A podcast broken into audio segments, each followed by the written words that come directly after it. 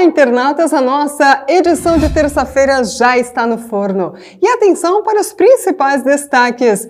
Cultura! Um concerto para lá de especial aconteceu na cidade de Rodeio. A banda municipal Professor João Miller encantou o público na Igreja Matriz São Francisco. Amanhã, na nossa edição impressa, todos os detalhes. E ainda, religião. Católicos se preparam para as solenidades de Corpus Christi. O feriado é nesta quinta-feira. Câmara de Vereadores de Timbó inaugurou a Galeria Lilás para valorizar as mulheres. Na nossa edição impressa, todos os detalhes e todas as informações a respeito da Galeria Lilás.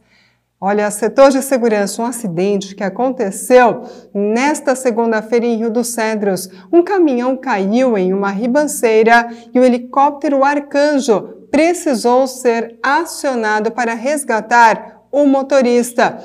Todos os detalhes deste acidente na nossa edição impressa e muito mais. Então não se esqueça, amanhã terça-feira Logo cedinho, a nossa edição impressa já sai do forno com muitas informações e acompanhe as nossas redes sociais. Acesse www.jornaldomedivale.com.br e nos acompanhe no Instagram e no, e no Facebook. Uma boa noite!